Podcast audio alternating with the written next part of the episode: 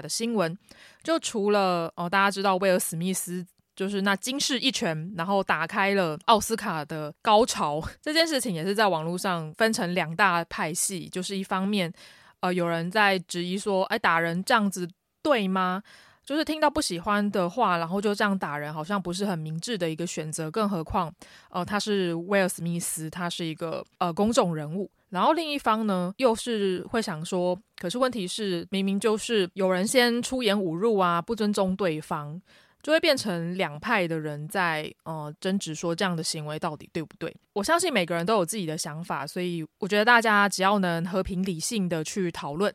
我觉得都是件好事。那在这边也稍微跟大家分享一下，呃，我三月为什么会过得这么忙呢？主要的一个原因是因为，呃，三月份有非常非常多的电影上映，呃，刚好呢也承蒙片商们呃不嫌弃，所以呢他们都会寄一些试映的资讯给我。所以，哦、三月份我也花了蛮多时间在跑电影院的。之前不是有那种什么孤独量表嘛，然后其中十项里面就有一项就是一个人去看电影。这件事情呢，我觉得对我而言已经不算什么了，因为呃，身为接到试映的呃影评人、小咖影评人呢，他们约的时间都是那种什么平日的中午啊，或者是平日的晚上，要找人去看电影其实是蛮困难的事情。虽然片商人都很好，都会给两个名额，可是呢，哦，我可能求快吧，然后又又怕麻烦，所以我都是一个人去看电影。一个人冲电影院真的还蛮开心的，也蛮呃刺激的，因为它是试映场嘛，所以。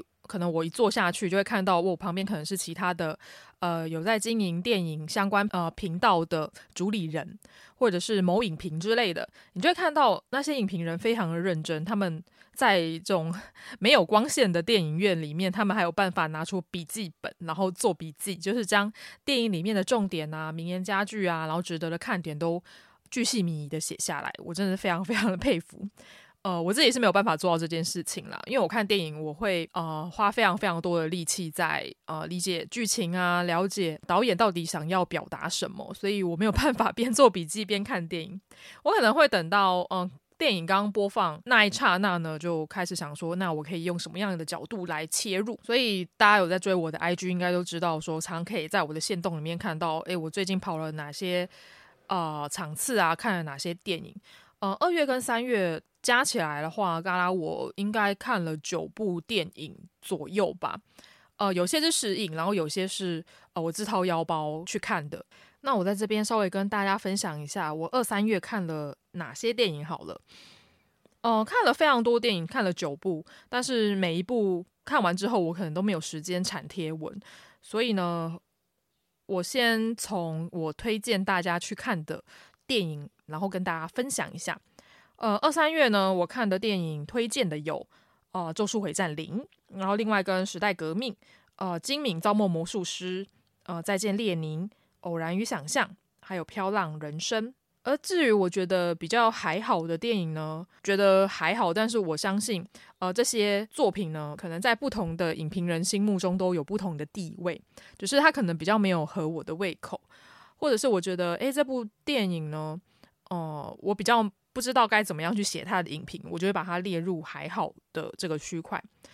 呃，例如说，我非常喜欢的导演阿莫多瓦的《平行母亲》这部电影，我觉得呃前半段很棒，他后面我觉得他在呃处理呃西班牙他的历史的部分呢，我觉得稍微有点转得有点硬。可是我自己非常喜欢阿莫多瓦这个导演。假设大家想要入门的话，我非常推荐大家可以去看，例如说像是。呃，切肤预谋啊，或者是坏教育啊，呃，这些电影都非常的好看。呃，另外还有，呃，我是你的完美男友跟西城故事。呃，西城故事呢，它是呃史蒂芬史匹柏拍摄的呃电影，可是呢，它其实它最原本的版本是在一九六一年，它就有改编成电影。它原本是舞台剧，而这个舞台剧呢，它。的故事原型呢，其实就是《罗密欧与朱丽叶》，只是它变成了一个美国的版本。它还讲两两个族群、两个族裔的移民在美国落脚，他们的美国梦。可是呢，他们又为了要抢地盘，然后互看不顺眼。然后男女主角呢，就是刚好是出生于这两个不同的阵营。呃，之后的结局呢，嗯，其实跟《罗密欧朱丽叶》也有点像。有兴趣的朋友可以去看一下。而《西城故事》呢，我自己是非常想看他的舞台剧啦。嗯，之前修课的时候有稍微去了解一下这部舞台剧跟他的剧本，我自己是非常的喜欢。可是呢，蒂芬史皮博版本的《西城故事》，我觉得，呃，它有点像是，它就是照着以前的那个框架去演，但是它没有一些比较新的东西进来，稍微可惜一点点。它就是一个非常经典的剧本，有兴趣的朋友也可以去看一下。而另外呢，也非常推荐大家可以去看一下，因为最近呃，金敏导演的电影就是重重映版本非常多，像是《东京教父》啊，然后另外还有《蓝色恐惧》啊。呃，现在其实都在电影院可以看到，有兴趣的朋友可以去看一下。然后另外呢，最近还有像张国荣的影展，呃，因为呃四月一日是我们哥哥张国荣就是离开我们的日子，所以呢，呃，有片商非常的认真，他们做了张国荣的影展。里面有非常多经典的电影，例如说像是《霸王别姬》啊、《胭脂扣》啊等等的这些电影。就如果喜欢张国荣的朋友们，就建议可以再到电影院再见哥哥一面。对，大概就是这个样子。然后接下来四月份还有金马奇幻影展，哇，真的是非常非常多的影展呢，就是随便讲都讲不完。其实我有去听了一下三月二十六号的。哦，金马奇幻影展的选片指南，可是呢，我还是没有抢到我想要看的片，或者是他那个呃片的播放，剩下来片的播放时间我没有办法去。例如说，他可能都剩下礼拜五下午或是白天的这种场次，我就比较没有办法。所以呢，这次的金马奇幻影展恐怕我是要缺席了。可是呢，因为奇幻影展首映播放完呢之后，也就是它会上院线，所以我应该会等呃院线片再去电影院看。假设哦、有朋友有抢到金马奇幻影展的票，有想要讨论的话，也可以稍微跟我讲一下。我很好奇大家到底都呃抢到了哪些票，因为我还在念书的时候，金马奇幻影展那时候刚刚开始推没多久，所以票没有到那么难抢。可是呢，近五年来，呃，近三三到五年来，它的票真的是越来越难抢了。就有些是比较热门的片子，很容易就是。啊，第一时间，例如说，他三月二十七号下午一点开始抢，他可能十五分钟内就会完售了，所以要抢真的是要快哦。然后另外呢，三月底还有一个很重大的事情呢，就是漫画大赏公告名单，这次的第一名有点跌破大家的眼镜，因为我在地下城，呃，跟主厨二厨他们啊有开这种差赌的赌盘，所以呢，大家都在那边赌说，这次的漫画大赏到底是谁会得奖呢？就很多人都猜，例如说，我就投给了呃藤本树的《蓦然回首》，然后另外也有人投呃《地球的转动》，或者是也有人投我推的孩子啊等等的。但是这次的第一名非常厉害哦，这次的第一名是达尔文事变。如果不知道达尔文事变是什么的朋友，我建议大家可以去听我跟主厨一起录的呃前几集的 Podcast 集数吧。那一集我们是在讲。这本漫画真厉害！二零二二年的男性向榜单，因为男性向榜单第一名就是《蓦然回首》嘛。达尔文事变是第几名呢？它是第十名的位置。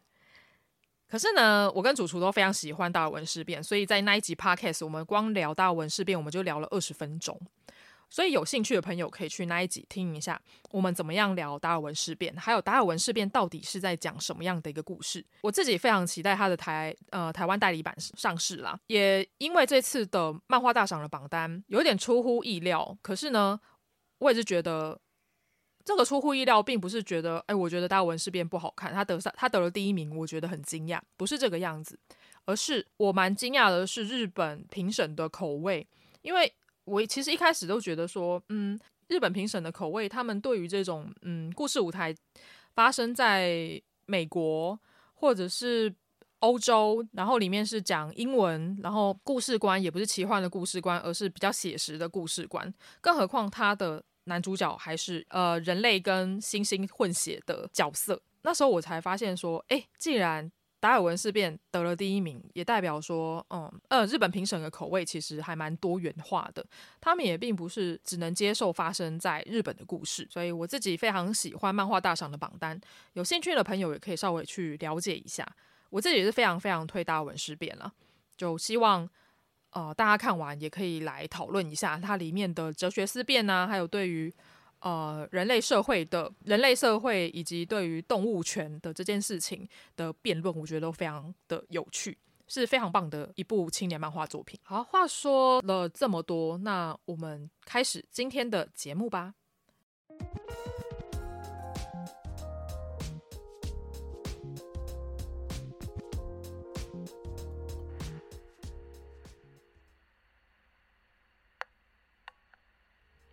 御宅文青商谈所是个关注于次文化、流行文化、ACG、电影、戏剧、艺术的 Podcast 频道。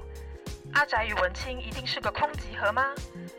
御宅文青商谈所这个第三空间，希望能让阿宅与文青都能在这里畅所欲言。今天的节目，大家从呃我的 Podcast 的标题应该就可以知道。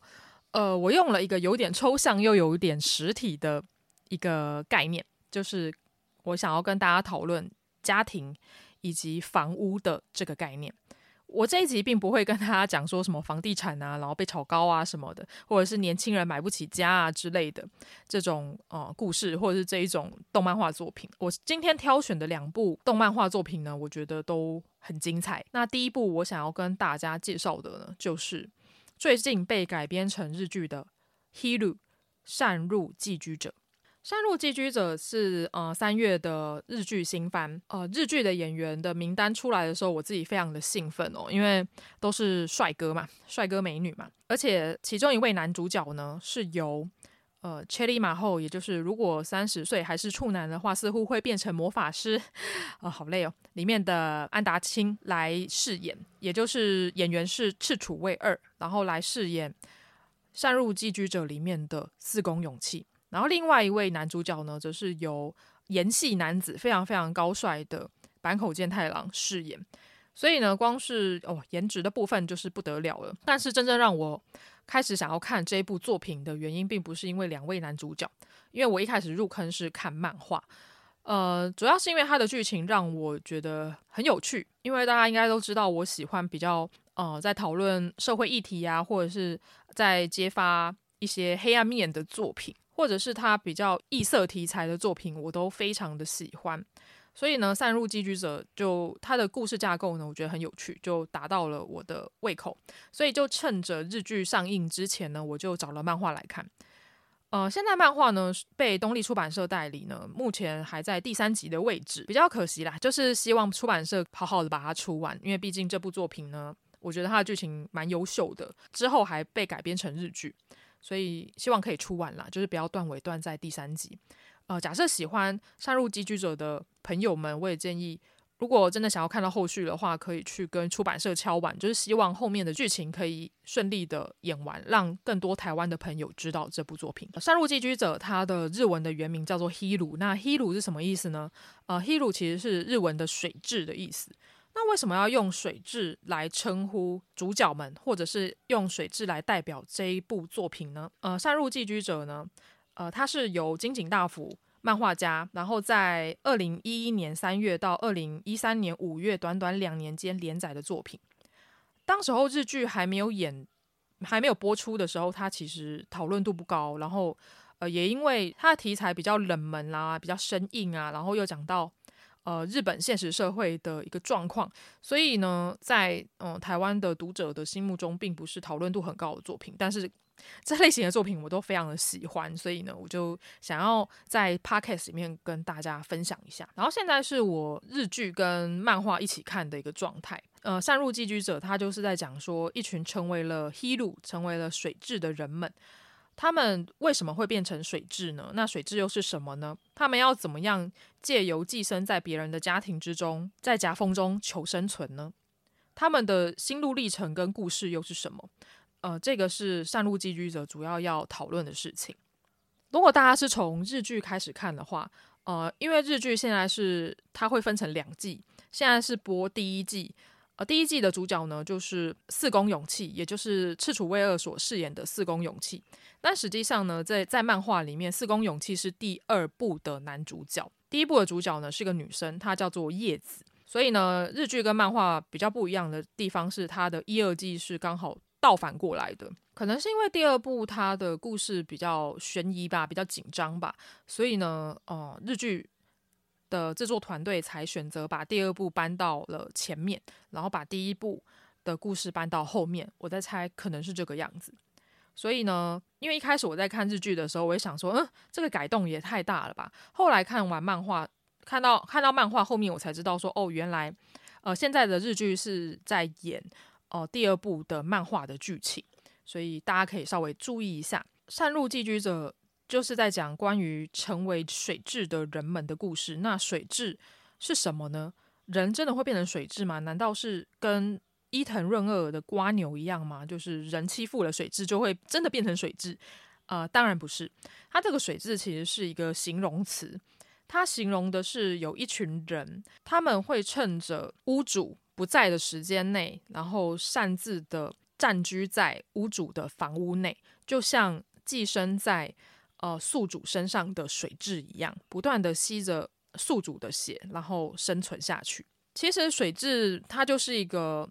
法外之徒，因为这怎么想都是他们犯了擅闯民宅的罪嘛，而且还随便乱用别人的东西。所以在漫画的第一部里面的女主角叶子，她为什么会成为水蛭呢？其实当然是起来有自的。如果有一个家，谁不想要好好的待在家里，会想要随便的擅闯民宅，承受可能会被警察抓走的风险？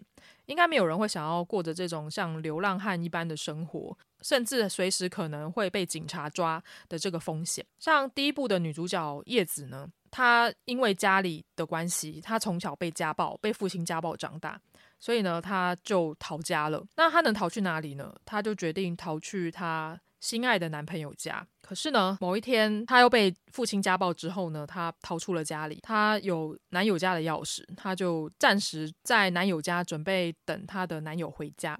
可后来发现，没有想到男友竟然带了另外一个女生回家。那时候惊慌的叶子呢，就急急忙忙的躲到了床底下。后来才发现说，男友原来背着她有了第三者，所以呢。那时候的叶子躲在床底下，然后听着男友跟小三的讲的话，然后还有他们啪啪啪的声音，让她非常非常的难过。从此以后呢，她就心里受创，又好死不死的，他在他在电视上面看到了他的名字出现在死亡的名单上面，因此呢，他就是被社会判定为是一个已经死亡的人口，所以呢，心碎的叶子就成为了水蛭。而至于呃，漫画的第二部跟日剧版的第一部的男主角四宫勇气，他的故事跟叶子又不太一样了。叶子他是在电视上面看到了他的名字出现在死亡名单上面，所以自愿成为了水蛭。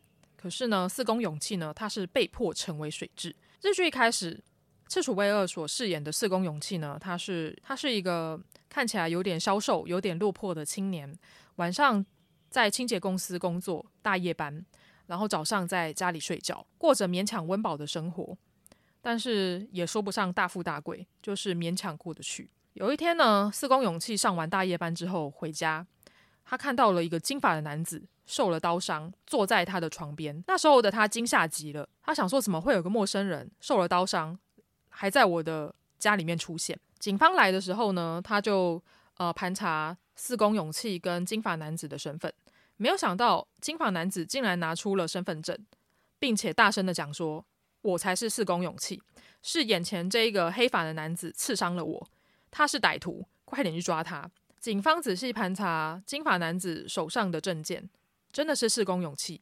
金发男子还拿出了四宫勇气的。呃，书信拿给警方看，那时候的警方就开始怀疑，到底谁才是真正的四宫勇气？没有想到，真正的四宫勇气，也就是赤楚卫二所演的男主角呢，竟然逃跑了。而他为什么会逃跑呢？呃，这一点就跟呃四宫勇气他的父亲有关系。而这边呢，我就留个伏笔，留给大家自己去看。而在逃命的过程之中呢，呃，四宫勇气呢遇到了另外一个女生，叫做佐卡佐卡，而这个女生呢。知道四宫勇气他被警方追捕，而且那个受刀伤的金发男子呢，想要害四宫勇气于不义，所以呢，他就把四宫勇气拉到了一个房间里面，然后并且跟勇气说他是水蛭，他是 Hiru。那时候的勇气当然不知道什么是 Hiru 啊，就想说，嗯，Hiru 是什么？是是是什么寄生虫吗？然后他就觉得很紧张。佐卡就安抚他的心情。然后就跟他说，水蛭呢就是会趁着屋主不在的期间呢，暂居在别人家里面。然后他们来到的一间房间呢，他的屋主呢是美术大学的学生，所以房间里面就充满了画作。勇气看着这个明亮的小套房里面的画作，然后跟照片，隐约可以想象这一间屋子的屋主大概是什么样子的。佐卡就跟他说，这间房间的屋主呢是艺术大学的学生，然后现在有打工，所以他几点到几点之间不会回家。所以呢，在这段期间之内呢，就是我们能好好的使用这间房间的期间。所以呢，勇气呢就跟 Zoka 一同行动。他也很好奇，这么漂亮的女生 Zoka 为什么会变成水蛭。Zoka 就跟他说，其实呢，要陷害四宫勇气的金发男子呢，叫做 Yubi，而这个 Yubi 呢，就是他发誓要。报仇的对象，所以现在 Zoka 的生存意义呢，就是要对 Yubi 复仇。然后又看到了四宫勇气呢被 Yubi 所陷害，就决定帮他。他们两个就搭上了线，然后成为了搭档。看到这边，我觉得呃，赤楚卫二的演技真的是还蛮好的哦、因为呢，之前在看《千里马后》，也就是三十岁如果还是处男，似乎会变成魔法师的时候，呃，赤楚威二在演安达清，就是一个很腼腆害羞。然后很像小奶狗的一个形象，可是呢，在《善路寄居者》里面，我好像看到了他以前演《卡梅赖达》，就是《假面骑士比鲁斗》里面的呃万丈龙我那种拳击手的热血感，就是那种比较激动的男生的感觉。因为四宫勇气呢，他就是不断的被追杀，然后被呃无论是被警方盘查，然后或者是被 U B 的手下呃袭击等等的，所以他的生活处境是非常危险的。我觉得赤楚卫二在《善路寄居者》里面就是那种愤怒的表情啊，你可以看到他眼睛充满血丝啊，然后满脸通红，然后为了要救出 Zoka 跟杀掉 U B，他是他就是呈现出那种很用力啊，然后痛恨对方的一个感觉，我觉得演得非常的好。就反之，呃，饰演 U B 的。呃，柳俊太郎呢，我会觉得他的演技稍微比较生硬一点点，然后甚至有点太过卡通化，太过的戏剧化，会让我有点出戏。而至于坂口健太郎的角色呢，他叫做卡拉，呃，卡拉呢，他其实是水蛭猎人。听到所谓什么什么猎人，应该就可以知道他是为了狩猎水蛭而生的。而至于呢，为什么卡拉会是卡拉呢？呃，这一点呢，将会留到日剧的第二季开始解说。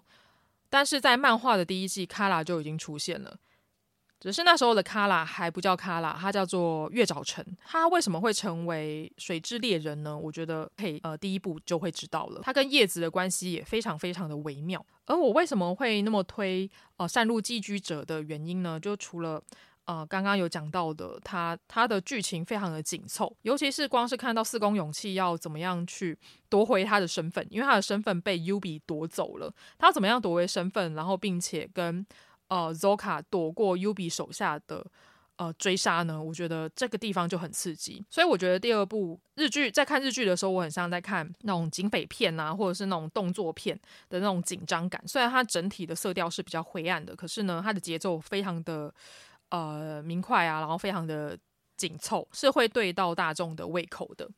可是他的漫画呢，如果是漫画的话，他的风格就比较特别一点点。他第一部的漫画，他是从叶子的角度去出发，由他这个水质的角度，他每到一间房间呢，就会看到那个房间的布置摆设。因为我觉得一个房间是可以显现出啊、一个人的心理状态跟生活模式的最佳写照。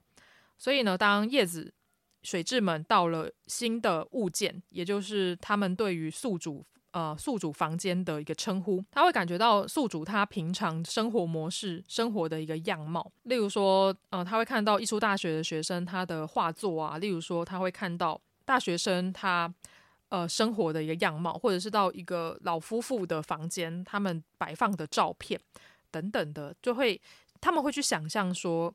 居住在这里的人到底是谁？即使他们永远都见不到面，见到面的那一那一刹那，可能就跟四宫勇气第一次见到金发男子 Yubi 的那个状况一样。当人类成为水蛭之后呢，某部分就是代表说他们已经丧失了所谓的日本的公民权，他们也没有办法在表层的世界，然后大声的宣扬说。哦，我就是水蛭。他们只能在里世界生存，做任何事情都必须摸偷偷摸摸的进行，不能大肆的张扬，因为他们没有身份证，也没有任何的证件。这样的生活来讲，其实是非常非常的辛苦。但是会成为水蛭的人，我相信都是背后有故事、有苦衷的人们。他们可能是像四宫勇气被夺走了身份，或者是逼不得已被迫放弃的身份。呃，漫画有一个章节我非常非常的喜欢，它主要是在讲一对中国兄弟的故事。这对兄弟呢叫做威跟林，威跟林呢是双胞胎。为什么他们会来到日本呢？主要的一个原因是，他们出生的时候呢，就是面对到中国的一胎化政策。呃，一胎化政策呢，大家应该都略有耳闻吧？就是一对夫妇就是只能啊、生养一个孩子，而多出来的那个孩子呢，除非你是真的很有钱啦。因为我是有听过中国那边的朋友讲过，呃，假设你要生第二胎、第三胎，其实其实是你要付很多钱的。所以有很多夫妇呢，他们通常都会拼男生。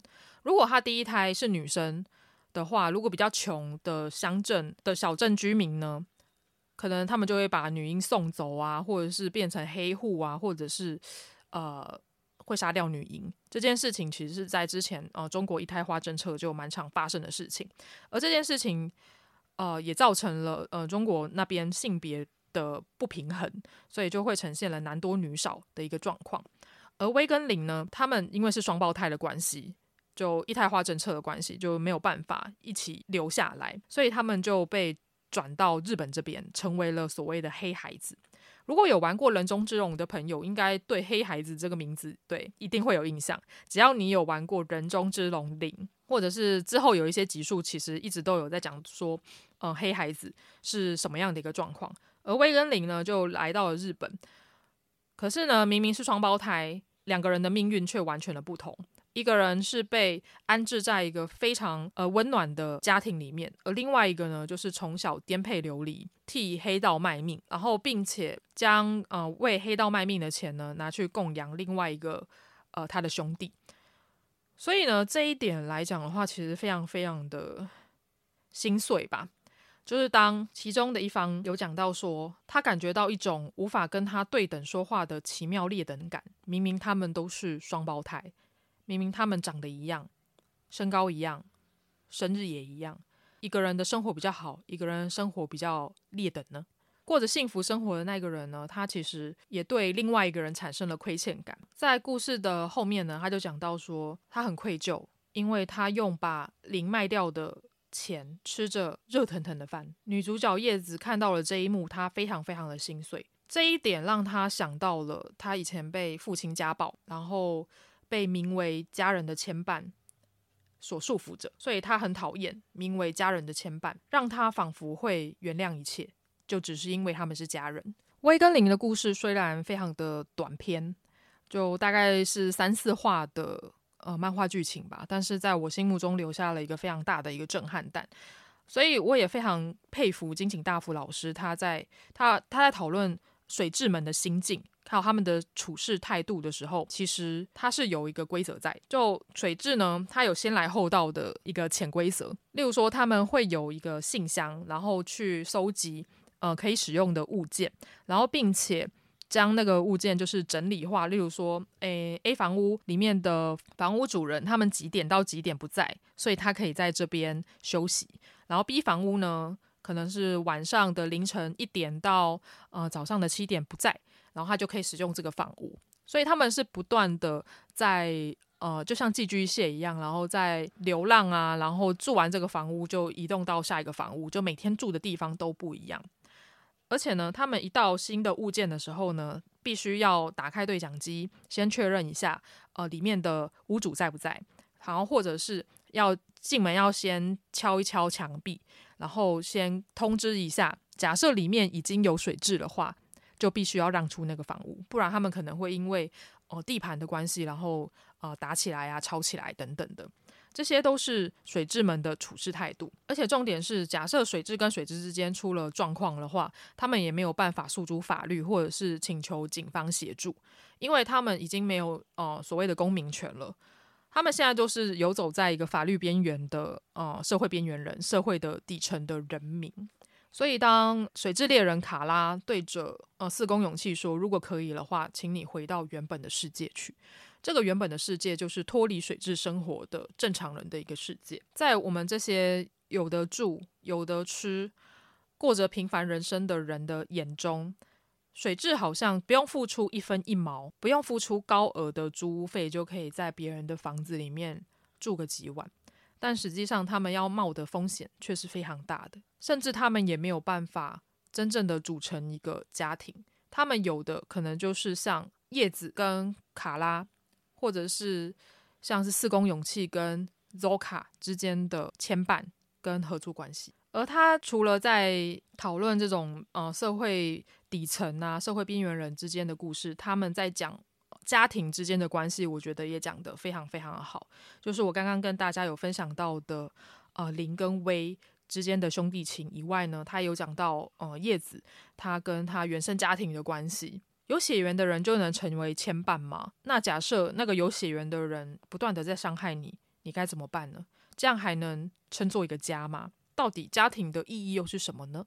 我觉得，呃，金井大辅老师在《山路寄居者》里面讲到的东西。很多都很深刻，然后并且用他利落的分镜跟简单的黑白线条讲到一个很深入的故事，而且我也非常喜欢他漫画版，他在每一集的扉页呢，呃，他会画出叶子跟呃新的物件，也就是他他记住的呃那个房间的一个合影。我觉得那那边那时候我看的时候会觉得叶子好像不是一个侵入者，他好像就是原本就住在这个房屋里面的主人。即使他是水蛭的身份，他可能会偷偷的去使用宿主的，也就是房屋主人的洗发精啊，或者是沐浴乳啊，或者是水啊等等的。然后，并且他们也会讲说：“你会发现你的沐浴乳天天少了一点吗？你会发现你的洗发精少了一点吗？你会发现你的意大利面条少了一点吗？其实你不会发现，说不定你的房间里面有可能居住着水蛭哦。”这样说起来就有点可怕了。每一个水蛭呢，都是从死者身份重生的一个故事，并且借由水蛭们的生活来讲说，所谓的文明社会是什么？所谓的文明社会呢，就是建构在文字上面的社会。为什么是文字呢？因为仔细想想，我们生活中所有的大小事都会用到文字，例如说你身份证上面的文字，你的名字。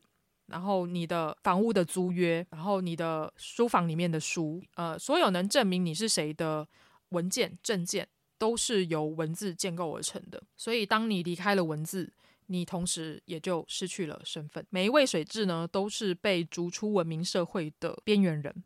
可是呢，他们仍然还是选择在这个里社会苦苦的挣扎。并且融入文明社会的群体之中，而《山路寄居者》里面有很多的伏笔跟分镜的巧思，其实我觉得都很值得大家细细的玩味。如果大家看完日剧之后，请务必一定要去看他的漫画版本。他的漫画里面的对话，然后跟他的。呃，氛围我觉得营造得非常非常的好，也会让你去思考到底家庭的意义是什么啊，然后你的人生又是什么样的，而家庭跟房子这个空间对你的意义又是什么呢？我在想啊，如果水蛭可能进到我的房间，他应该会吓死吧，因为除了有非常非常多的小说啊，非常非常多的 BL 漫画，然后我的桌面也是蛮精彩的，而且非常多的阿宅的我的老公老婆们跟模型。就是我阿宅的兴趣，就是完美的呈现在我的房间里面。虽然看似有些凌乱，但是它里面还是有一定的规则所在的。不知道宅青们的房间长什么样子呢？假设你真的在你的房间里面遇到了水蛭，你会想要对他说什么呢？还是会马上想要报警呢？我觉得非常非常有趣。这部作品真的很好看啊，就。推荐给大家。另外，我有为《善路寄居者》写一篇推荐介绍，有兴趣的朋友也可以去我的电影神搜专栏搜寻“嘎拉西皮”，你就可以看到啊、呃、这篇《善路寄居者》赤楚卫二、坂口健太郎主演漫改日剧《寄生于现代社会水蛭们的处世之道》这篇文章，大家也可以去看一下我怎么样介绍跟推荐《善路寄居者》的哦。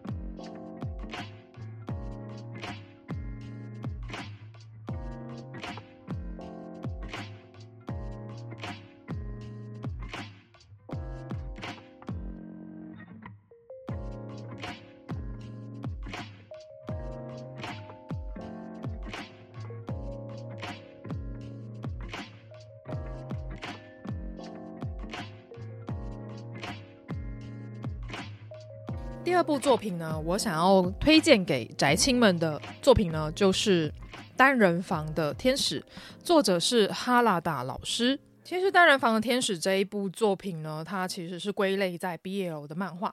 不过先等等，不要听到 BL 漫画就把这一集关掉。虽然说这一本《One Room Angel》单人房的天使是归类在 BL 区。呃，哈拉达老师他本身也是 BL 的漫画家，可是呢，我自己觉得《单人房的天使》这一本漫画呢，它其实呃 BL 的点不高。虽然说两个主角都是男性，可是呢，它里面没有那种男男的恋爱场景啊，也没有那种过激的场面。呃，基本上我会觉得它是一部非常温馨暖心、老少咸宜的剧情佳作。呃，一开始我认识哈拉达老师呢，其实是从他的一本漫画叫做《哥哥》。而哥哥这一部作品呢，我自己看完啊、因为当时候在网络上真的太多的腐女朋友都在讨论这一部作品，我那时候就很好奇的去看了哥哥，可是我看到就是完全吓到，因为哥哥这一部漫画它的剧情很简单，可是呢，它非常的贴近时事啊、一个小男生，然后从小到大都会去一个邻居家的哥哥家玩，但是之后呢，就发生了一些事情，然后甚至里面我自己觉得还有一些可以讨论的空间，例如说像是呃那个小男生呐、后来长大成人之后有没有所谓的斯德哥尔摩症候群？我觉得哈拉达老师厉害的地方就是在于说，为什么他会在呃很多 BL 大奖得到很高的名次，也是被很多腐女们吹捧的。老师就是除了他在描写男男恋爱的场景很棒以外呢，他角色的刻画跟剧情的深度都非常非常的深刻。所以呢，哦、我身旁很多腐女朋友都很喜欢哈拉达老师啦。就哦、无论是他之前的哥哥啊，或者是像这一本单人房的天使，或者是像夜雨朝之歌，其实他每一部作品呢的风格都非常的强烈，而且他的走向都完全不一样。哦、呃，像哥哥他就是走一个很写实黑暗的路线，单人房天使他走一个写实温馨的路线。另外，夜与朝之歌是在讲乐团的故事。其实，呃，每一部作品都非常有代表性。我自己非常喜欢哈拉达老师，所以我也想要把这本漫画推荐给大家。而接下来呢，呃，我要花一点点时间来介绍单人房的天使 One Room Angel。这一本作品呢，它是一本完结的，所以其实我大概花了半个小时时间就可以把这本书看完。其实一开始《One Room Angel》单人房的天使，它呃在台湾上市的时候呢，我就在犹豫到底要不要收呃精装版，应该说特装版本，因为我买漫画只要买了实体书呢，我一定会买手刷，因为手刷它都会送一些加笔嘛。跟一些额外的内容，所以我就在想说，我要买手刷的一般版呢，还是要买手刷的特装版？然后我就直接钱开下去，我就买了手刷的特装版。而特装版呢，它除了有那种呃精致的书盒以外呢，它里面还有送额外哈拉达老师加笔的明信片，跟我觉得制作非常非常精致。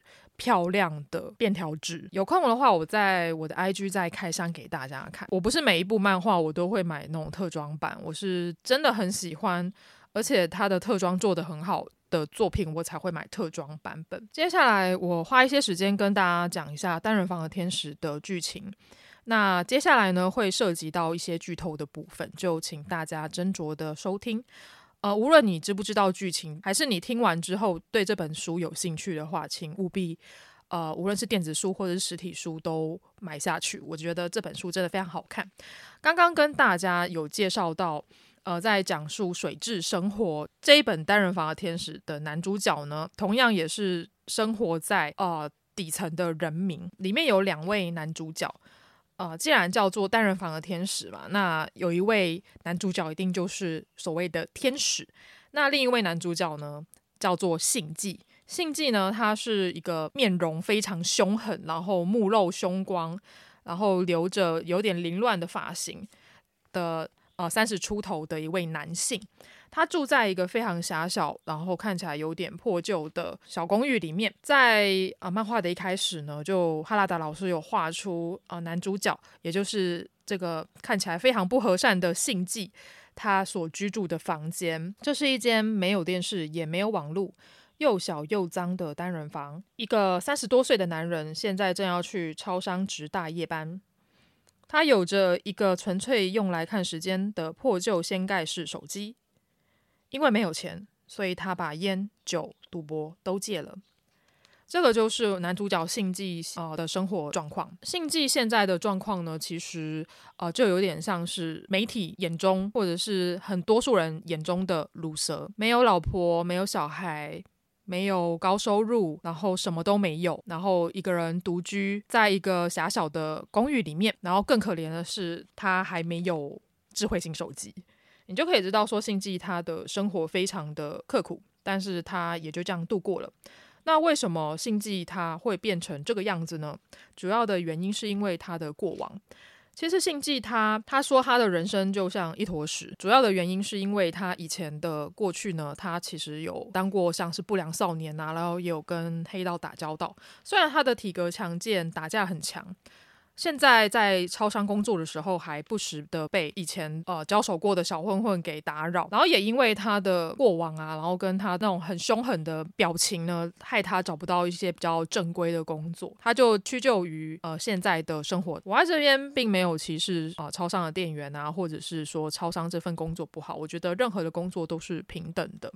只是在单人房的天使里面，就是有讲到，其实信纪他也不是特别的满意现在的工作，但是他也没有其他的出路了。他会说他的生活就像一滩死水，像一坨屎一样，想要改变却没有改变，想要改变也改变不了。其实他之前的状况我有经历过。所以我特别的对信纪这个角色感同身受，而事情就发生在信纪在值大夜班的时候，就遇到了以前的小混混找茬。之后呢，他们就在呃超商后面订狗机，没有想到对方出狠招，竟然用他偷藏的小刀刺伤了信纪。虽然说信纪后来呃击退了那个小混混，但是他自己受了伤，然后也不知倒地。在他不知倒地之前呢，他看到了一个身穿白色的。呃，高中制服的一个小男生呢，他的背后出现了一对翅膀，出现在他的面前。那时候他以为他快死了，是天使要来拯救他，接他上天堂。没有想到呢，信纪隔天一醒神呢，他回到了他的家中，竟然又看到了那个天使。他觉得很不可思议，他想说：啊，这不是一场梦吗？难道他已经死了吗？他看着那个天使，他是如此的可爱，而且纯洁善良。天使就对着信纪说：“诶，你怎么那么慢？我等你等得不耐烦了。”信纪才知道说这不是梦，它真的存在。之后信纪就非常有趣，他就说：“嗯，你不就是一个闯空门的 cosplayer 吗？你现在应该要回去涩谷过万圣节吧？那里有很多你的同好。”然后天使呢，也就是有点不爽，然后他就说。有哪个闯空门的会正大光明的等屋主回来啊？他们两个的唇枪舌战让我觉得非常的开心，我觉得很有趣，他们的互动非常的有趣，也非常的可爱。信纪又想说，这难道不是幻觉吗？他就开始东摸摸西摸摸，然后他就摸天使的翅膀。他说：“哇，真的很好摸诶。”天使就说：“哪有人会乱抓刚认识的人的翅膀啊？而且呢，天使的翅膀呢，他就掉了一堆羽毛下来。原来天使他因为一些事情呢，他失去了记忆，而且他也飞不起来了，他就没有办法回到天界，他就强迫。”信纪收留他，就是一个呃三十岁的鲁蛇跟一个回不去天界的天使同居的一个故事，听起来好像有一点老梗，然后好像在哪里看过这样的剧情。可是我觉得哈拉的老师厉害的地方在于他角色的描写跟对话非常的用心。我觉得呃信纪跟天使的互动呢，没有所谓的那种很黏腻的情愫，而是变成很像家人一般的互动。他们是朋友，也是家人，然后互相分享各自的生活。天使也会说，在你的房间里面好无聊啊，你这边没有网络，然后也没有智慧型手机，然后对呃信纪他所作所为呢，跟他身处的环境都不断的在挑剔，就很像一个女朋友这样子。可是呢，呃信纪呢也会暗自在心中吐槽，他就说，嗯，天使都是这样的吗？都这么厚脸皮吗？就随随便便的跟。呃，一个陌生的男人住住在一起。天使后来还是会说，不过还是恭喜你活着，你还活在这个人世间。星际就对于他的人生并没有抱持太大的期望，他就说：“我倒是觉得那个时候死掉算了。像我这样的人，你觉得有活下去的价值吗？”天使就说：“我也不知道，找出那个价值是你自己该做的事情吧。”所以他们两个都依赖着彼此。虽然天使他看起来有点霸道，然后外表就是一个。嗯，高中男生，可是呢，他也是不断的在用他自己的方式鼓励信纪活下去。虽然没有钱，但是，呃，他们两个还是继续的相依为命。然后信继也为了天使，他想要呃努力多赚一些钱，然后来养活他们两个。可惜呢，因为呃信继的过去呢，太太要求职啊、面试啊，其实都处处碰壁。天使也不断的在安慰信寄。里面有一个比较有趣的设定呢，其实就是在讲说，因为天使呢，他他有办法感知到人类的情感。所以他跟信寄一起住的时候，他可以感受到信寄的情感，例如说他开心，他难过。若是信寄有太多的负面情感的话，它会影响到天使，而也会体现在天使的身体上面。最重要、最明显的一点呢，就是天使他会接受到负面情感的话呢，他的羽毛就会逐渐的脱落。所以当信继跟天使走在路上，天使感受到街上的路人们他们散发出来的负面情感或是恶意的话，他身上的羽毛就会越来越稀少，他也没有办法再度飞翔。随着剧情的推演呢，呃，也会聊到信继的过去跟信继的家庭。信纪的母亲呢，是一个非常酷的。辣妈信继的母亲呢，是一个非常呃嗓门很大的酒店小姐，因为她常常受不了她的儿子看起来那么的废，所以她就会多多少少的呃给他一些钱。我自己很喜欢呃信继的母亲，她是一个非常非常帅气的一个大姐头。另外呢，信继他还有一个弟弟叫做有纪。信继跟有纪呢，在年轻的时候呢，曾经闯下了一些祸，这也带出了信继以前不为人知的过去。他差点走上绝路，他跟黑道交手，但是却被阴了。逼不得已呢，他。只好选择了出卖他的弟弟，因为信纪的这个决定呢，害有纪他的手呢，左手右手都被打断，然后最后被黑道带走。这件事情在信继的心里面留下了非常深刻，然后永不磨灭的伤痕。这件事情过了几个月之后呢，信继把呃有纪被带走的事情告诉了他们的母亲亚丽莎。亚丽莎就说她怕被卷入无谓的麻烦，所以就搬去外地了。之后，信继不幸的人生就一直延续到了现在，直到了。天使出现在他的生命当中。那信继的故事讲完了，那天使的故事呢？其实天使呢，他有名字，他叫做高科天志，塔卡西纳塔卡西。其实他并不是神派来的使者，也不是真正的天使。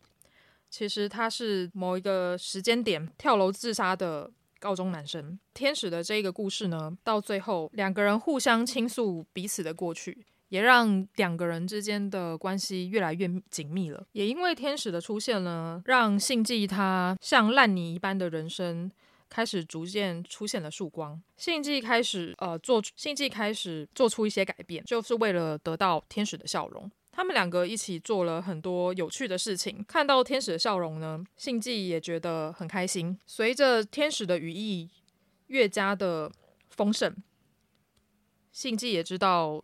也许某一天，天使就会消失在他面前。而在一个下雪的白天，信继跟天使聊着天。天使说，他生前非常希望有人来爱他，他能感受到那样的心情。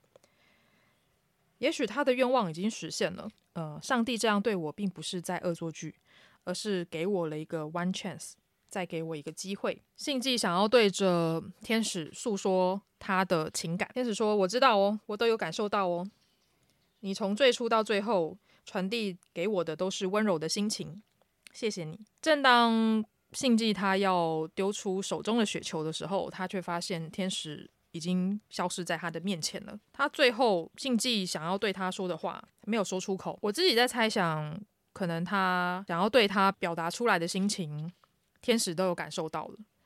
所以呢，他的羽翼已经丰满到可以让他回到天上。呃，这其实就跟像是很多作品嘛，像《咒术回战》零啊，呃，李香在最后也是心满意足的成佛了。当留恋在人世间的鬼魂，他们还有执念，他们还有放不下的事情的时候呢，他们就会变成地府灵，没有办法离开这个世上。当他们完成了内心的心愿，也就是他们。离开这个人世间的时刻，而在天使离开之后呢，信继他觉得很寂寞，他不知道为什么会变成这个样子，难道是对他的惩罚吗？他好难过，好像身旁失去了一个人。我自己觉得这信继的心情其实就跟嗯失恋蛮像的，或者是失去一个呃平常的依赖感，他再也看不到天使了，他觉得很空虚，难道？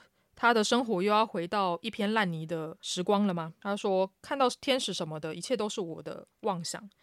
也许忘掉这一切，心情上会比较轻松吧。没有想到亚里莎给了信寄一根羽毛，信寄独自的痛哭了起来，因为他知道这一切都不是梦，天使是真的存在的。在天使离开之后呢，信寄他决定重启他的人生，他找了一个工作，然后并且他决定好好的去面对他的弟弟，也就是有纪。他知道他从别人身上得到了很多东西，也懂得如何对别人付出。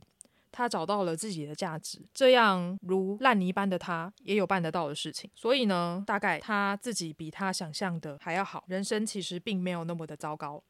这个是天使告诉他的事情。嗯、看完这一本呢漫画呢，我真的是深深的叹了一口气。虽然我刚刚有讲到说，嗯、这种呃人鬼同居、人鬼相恋，或者是人跟天使相恋这样的一个故事呢，最终会有一方消失。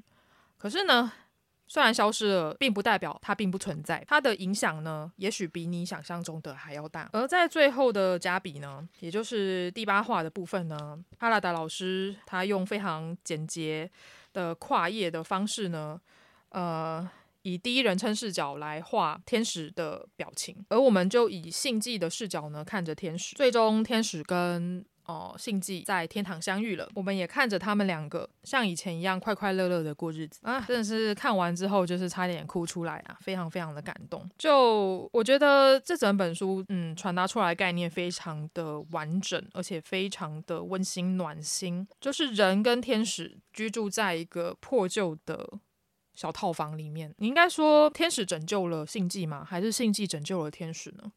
我觉得就是因为这个微妙的缘分，让他们在这个狭小破旧、堆满杂物的单人房里面度过了短暂的时光，然后也更加的了解彼此。两个人也成为了打开彼此的一把钥匙，去面对如烂泥般的人生、不堪回首的过往，然后再重新出发。